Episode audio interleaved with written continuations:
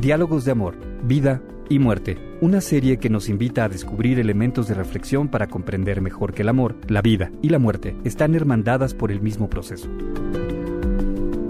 Presentada por el sacerdote jesuita Víctor Pérez Valera, quien es licenciado en Filosofía y doctor en Teología. Es catedrático de la Universidad Iberoamericana y su labor de docencia comprende temas tan diversos como antropología teológica, ética para abogados, teoría del derecho y filosofía del derecho. Además es autor de una docena de libros que cubren la misma diversidad de temas. Cada semana nos compartirá una reflexión sobre amor, vida y muerte. El perdón en la familia. El perdón es una necesidad humana. Todos necesitamos el perdón. En algún momento de la vida, este tiene que ser aprendido en el hogar, al igual que las demás virtudes. ¿Cómo se supera las tensiones en la familia? Recuerdo que una vez leí en un periódico de Toronto, un gran escritor, Víctor Parashin, escribió, Vivir como una familia significa tensiones pequeñas y grandes. Algunas veces todo lo que se necesita es una disculpa, pero al menos decir, siento haber sido tan impaciente esta mañana o alguna otra, expresión. No existe familia perfecta. No tenemos padres perfectos. No, nos, no somos perfectos. No nos casamos con una persona perfecta ni tenemos tampoco hijos perfectos. Tenemos quejas de unos y de otros.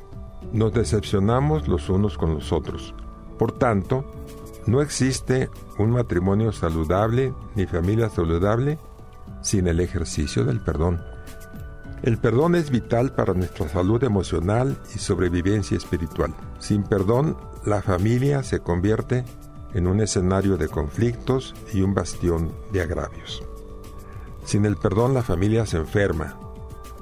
El perdón es la esterilización del alma, la limpieza de la mente y podríamos decirlo que incluso la liberación del corazón. Quien no perdona no tiene paz del alma ni comunión con Dios.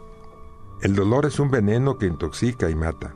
Guardar una herida en el corazón es un gesto autodestructivo. Podríamos decir con una palabra más elegante, autofagia. Quien no perdona enferma física, emocional y sobre todo espiritualmente.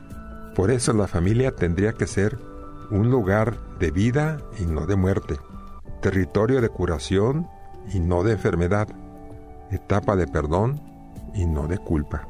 Qué importantes palabras y qué importante la influencia de la familia. ¿Es por eso que es importante enseñar a los niños a perdonar? Sí, desde luego. A los niños hay que perdonarles sus pequeñas irritaciones a veces también se exaltan y producen ofensas más fuertes, ¿no? Una respuesta amorosa y misericordiosa no excluye la disciplina justa en la familia del, y con los niños sobre todo, pero no hay necesidad de albergar resentimientos. Algunas madres, por mantener la paz, ignoran comportamientos desagradables de los niños y les da la idea a los hijos que la idea de que tácitamente lo que hicieron está probado. Pero perdonar no es lo mismo que buscar excusas.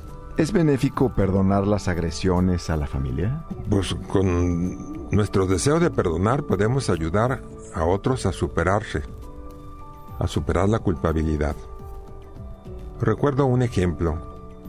En un periódico americano, Hasula Hanna cuenta la historia de su propia vida. Siendo viuda y viviendo en Colorado, estaba llena de odio y amargura hacia el hombre que había asesinado a su hija. A la señora Hannah le era imposible perdonar al agresor después de que fue capturado, condenado y enviado a prisión. Ella reconocía lo siguiente, lo único que parecía estar vivo en ella era el odio. El odio la quemaba, consumiendo todo lo que antes había correspondido al amor, a la alegría y a la belleza. Eventualmente se dio cuenta de que estaba siendo consumida por el odio, a pesar de que creía en un Dios que perdonaba.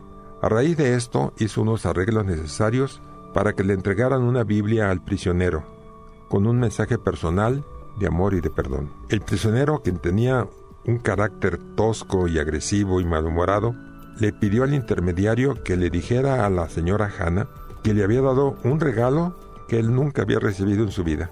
Si ella puede perdonarme de este modo, tengo esperanza y fe en que Dios puede hacer lo mismo.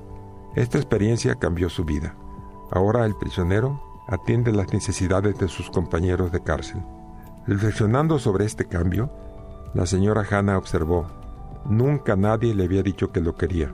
La misma señora Hannah siente que se le ha quitado un gran peso de encima, ya que perdonando es como se nos perdona. ¿En la separación y el divorcio puede darse también el perdón? Mm, sí, sí. Podemos aludir a un caso muy conocido, el ejemplo de Facundo Cabral. Su padre se fue de su casa antes de que él naciera. Sara, la madre de Cabral, fue echada de la casa junto con sus pequeños hijos, y Facundo no tuvo un techo donde nacer.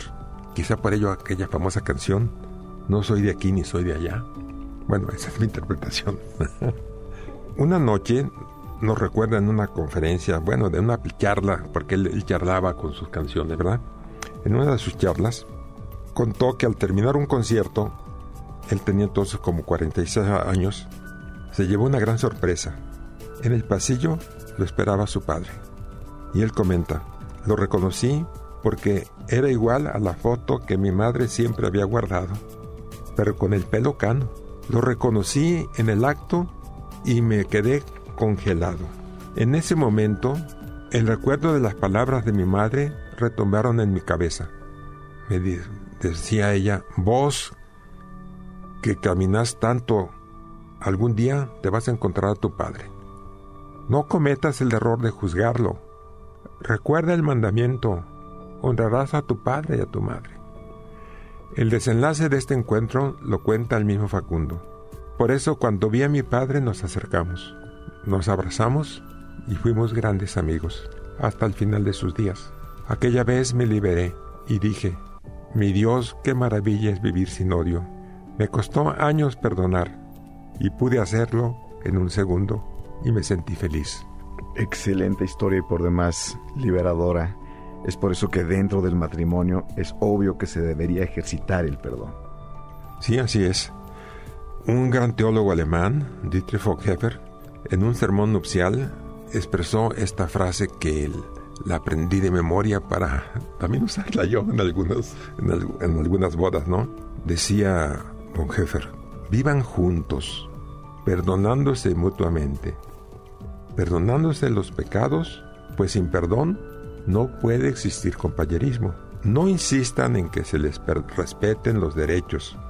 No se culpen los unos a los otros. No se juzguen ni condenen entre ustedes. No busquen las faltas en el otro.